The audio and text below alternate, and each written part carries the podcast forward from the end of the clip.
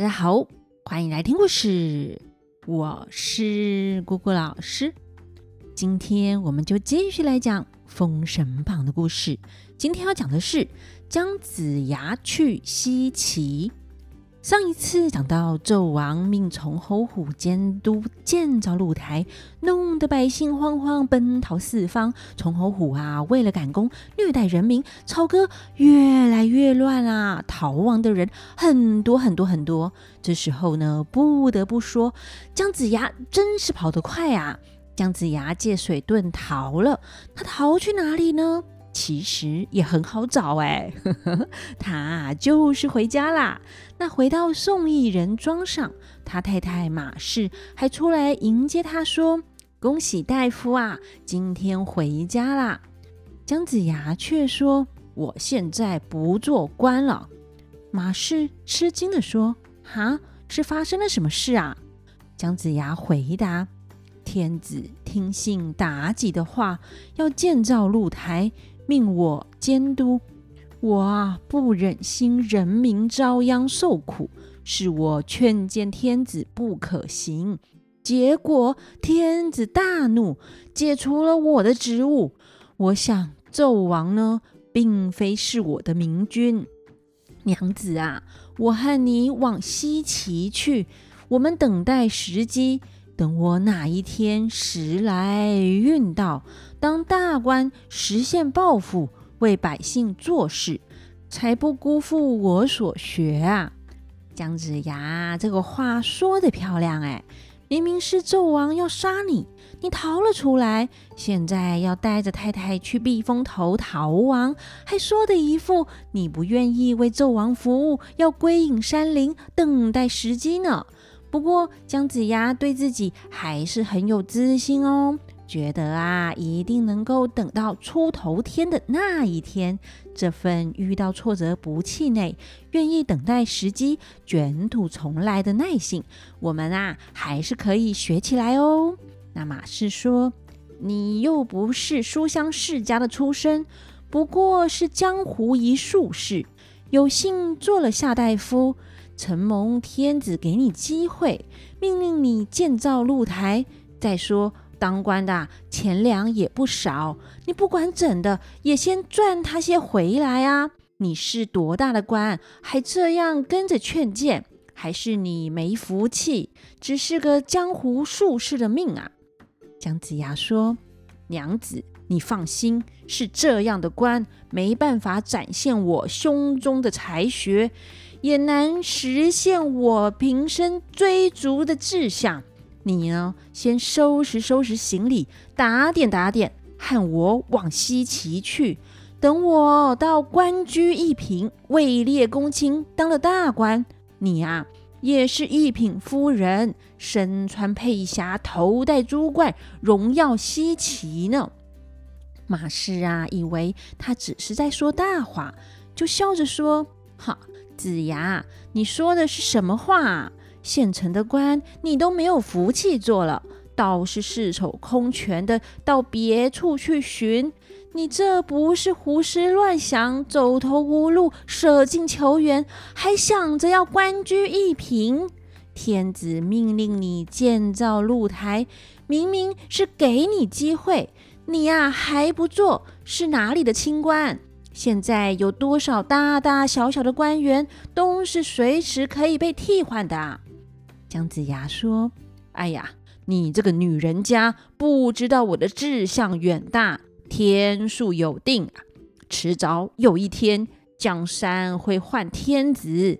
你呀，和我一起到西岐，等到时机到来，富贵自然有。”马氏说：“哈，姜子牙。”我和你夫妻的缘分就到这里吧。我在朝歌出生，在朝歌长大，绝不想到他乡外国去。从今以后呢，你做你的，我干我的，我们再无瓜葛。姜子牙说：“娘子说错了，嫁鸡随鸡，怎么有不随鸡飞？夫妻岂有分离的道理啊？”马氏讲：“哈。”我原本就是朝歌女子，哪里有离乡背井的理由啊？子牙，你实际一点，写一张休书给我，我们各自过生活。我绝对不会跟你离开家乡的。姜子牙不死心，继续劝他：“娘子啊，随我去才好。将来有一天发达了，荣华富贵无边呢。”马氏说：“哈，我的命啊，只适合做个平凡人，也受不起什么大福分啊。你自己去做一品大官吧，我就在这里受些穷苦也没关系。你再娶一房有福的夫人吧。”姜子牙就有点生气地说：“嗨呀，你以后不要后悔啊！”马氏说：“哼，这是我的造化地，命不好吧？绝不后悔。”姜子牙点头叹口气说：“哎呀，你小看了我。既然是嫁给我做妻子，怎么不随我走呢？我必定要你一起去。”马氏大怒说：“嘿，姜子牙！”我是要跟你好好的结束哎，要是你不肯，我就去跟我的父兄说，跟你进朝见天子，也讲一个明白。他们夫妻两个啊，正在这里吵。宋义人和太太孙氏听见了，过来劝姜子牙说：“贤弟呀，当时你们的婚事呢，是我做的媒。弟妹既然不愿意和你走。”就写下休书给他吧。贤弟乃是奇男子，岂会找不到适合的另一半呢？何必苦苦的留恋他？常言道：“心去意难留”，勉强来的也不会是好结果啊。姜子牙说：“长兄，嫂嫂在上。”马氏和我夫妻一场，不曾和我过上什么好日子，我不忍心离开他，他却有离开我的念头。长兄既然吩咐了，那我就写休书给他。姜子牙写了休书，拿在手中，对马氏说：“娘子啊，休书在我的手中，我们夫妻呢还是团圆的。”你要是接了这个休书，我们就再也不能在一起了。马氏伸手接过休书，全无半点留恋。那姜子牙叹口气说：“哈，青竹舌儿口，黄蜂尾上针，两般自有可，最毒妇人心。”姜子牙在骂马氏啦，说他的心呢，比那毒蛇、比毒蜂还要毒呢。不过啊，姜子牙这个通缉犯要带太太逃亡，如果是你，你会跟姜子牙走吗？嗯，正常人应该都不会走吧。平常姜子牙又不是对马氏有多好，还常吵架嘞。如果是真的不忍心，没给他过什么好日子啊，也可以等成功再回来啊。干嘛一定要别人跟你走？是要人家帮你做家事、照顾你吗？马氏啊，应该是跟姜子牙也没有多深厚的感情，没有必要离开娘家、离开亲朋好友、离开家乡跟着你吃苦呢。不过啊。姜子牙是主角啊，其实啊，他之后真的有当大官就是了。那马氏就收拾行李回家去了，我们就不讲马氏了。这一边，姜子牙打点行囊，准备出发，向宋义人、嫂嫂孙氏告辞说：“姜尚承蒙兄嫂照顾提携，没想到今日却要离别了。”宋义人准备酒水为姜子牙饯行，还陪着姜子牙送他一段路后，问他要去哪里。那姜子牙就说：“小弟打算往西岐做些事业。”那宋义人讲：“啊，要是贤弟之后顺利安定下来的话，可以寄一封信回来，让我也放放心啊。”两个人就挥泪道别了。姜子牙离开了宋家庄，过了黄河，直接来到渑池县，往临潼关来。只见一群从朝歌逃走的百姓，有七八百人，老老少少、男男女女，都难过哭泣着。那姜子牙看了就问啦：“诶，你们是朝歌来的吗？”这群人中也有认得姜子牙的，就叫着：“张老爷，我们是朝歌人民，因为纣王建造露台，命从侯虎监督。”啊！那天杀了奸臣啊！家中三个男丁的抽两个，一个男丁的直接被带走。有钱的花钱买闲在家，累死的人啊无数啊！尸体呢就填在露台之下。我们经不得这样的苦楚，所以才想逃出五关。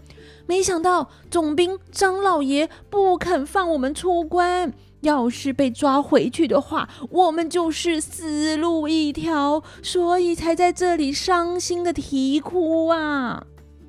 姜子牙说：“你们不必如此，等我去见张总兵，替你们说个人情，放你们出关。”大家纷纷感谢姜子牙的帮忙，姜子牙就把行囊交给他们看守。自己前往张总兵府来，请人通报说夏大夫姜尚来拜访总兵。哼哼，那个时代呢，通讯啊不发达，总兵不知道姜子牙早就不是夏大夫啦。这总兵张凤心想：嗯，夏大夫姜尚来拜访我，他是文官，我呢乃是武官。他靠近朝廷权力的核心，我在边关啊，将来也可能有事情要麻烦他，就急命人把姜子牙请进来。姜子牙身穿道服，没有穿官服啊，直接就进去里面见张凤。张凤看见姜子牙身穿道服而来，就问：“嘿，来者何人呐？”姜子牙说。我乃夏大夫姜尚是也。张凤又问：“哦，大夫为何穿着道服来呢？”姜子牙回答：“卑职这次来，不为别的事，而是为了人民。天子呢，听信妲己的话，大兴土木，建造露台，命从侯虎监督，却让万民陷入痛苦啊！”再说了，现在四处都还在打仗，水灾、旱灾频传，弄得民不聊生，天下失望，百姓遭殃。可怜那些累死的人民被填在露台之下。天子原本是命我建造露台，是我实话实说，建造露台会劳民伤财。可是啊，唉，天子不听，反而要对我用刑。我本来应当以一死报天子的知遇之恩，奈何我的天数未尽，承蒙天子赦免，放我回归故乡，所以呢，才来到这里。偶然看见许多百姓扶老携幼，悲伤难过。要是他们被带回去，就怕会遭受刑罚。这些人民呢，是无辜的。上天有好生之德，所以才来请求总兵网开一面，让他们出关，给他们一条生路吧。嘿，听完好像很有道理哦。但大家想想，如果你是商朝的官员，负责镇守边关，现在有个被罢官下台的中央官员跑来对你讲上天有好生之德，巴拉巴拉巴拉的话，要你违抗君王的命令，放人出关，你会怎么做呢？其实啊，事情没有绝对的对错，有时候是看你在哪个位置，就必须做哪样的决定哦。这个张凤总兵呢，效忠纣王，听到姜子牙这么讲，就生气地说：“嘿，你只是江湖术士，一旦富贵啊，不知道要报效国家，效忠君王，反而用这些话来迷惑我。再说啦，这些出逃的民众呢，是不忠于国家。要是我听了你的话，就是陷我于不义。”我受天子的命令镇守边关，就应该尽臣子的责任。这些逃民呢，不守国家法规，就该抓拿回去朝歌啊！我只是不放他们过临潼关，他们自然就会回去。我已经给他们一条生路了。要是论国法，我连你呀、都应该一起抓拿回朝歌，以正国法。不过看在我们是第一次见面，就算了。张凤啊，就命人把姜子牙给推出去了。那姜子牙满脸羞愧，民众见姜子牙回来，就急着问：“啊，张老爷啊，张老爷可愿意放我们出关吗？”姜子牙说：“啊。”张总兵连我啊，也要抓进朝歌城去来。大家听了啊，就齐声叫苦，七八百个人都嚎啕大哭，哀声遍野的。姜子牙见了，实在是不忍心啊，他就说：“啊，你们啊，不必啼哭，我就送你们出五关去吧。”有些民众呢，听他这么说，只当作是安慰安慰他们，就说：“啊，老爷也出不去，是要怎么救我们呐？”其中有些知道姜子牙法术厉害的，就哀求说：“哈、老爷老爷，若是肯救援，就是我们再生之恩呐。”姜子牙说：“你们想要过五关的，到黄昏的时候呢？”我叫你们闭眼，你们就闭眼；听到耳内风响，也不要睁开眼睛。要是啊开了眼，跌出脑子来，不要怨我。那大家都保证绝对会做到。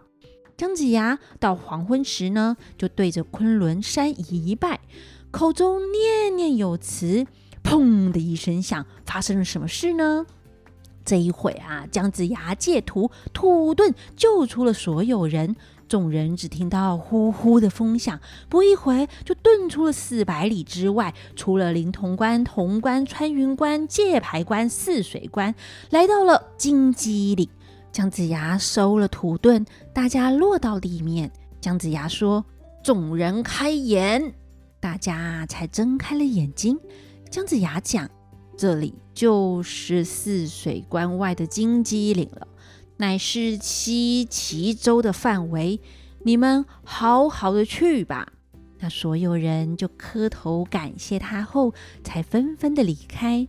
姜子牙的法术啊，总算又发挥作用，救到人啦。那到底姜子牙来到西岐后会发生什么事呢？欲知后事如何，且听下回分解。那我们就下回分解喽拜拜。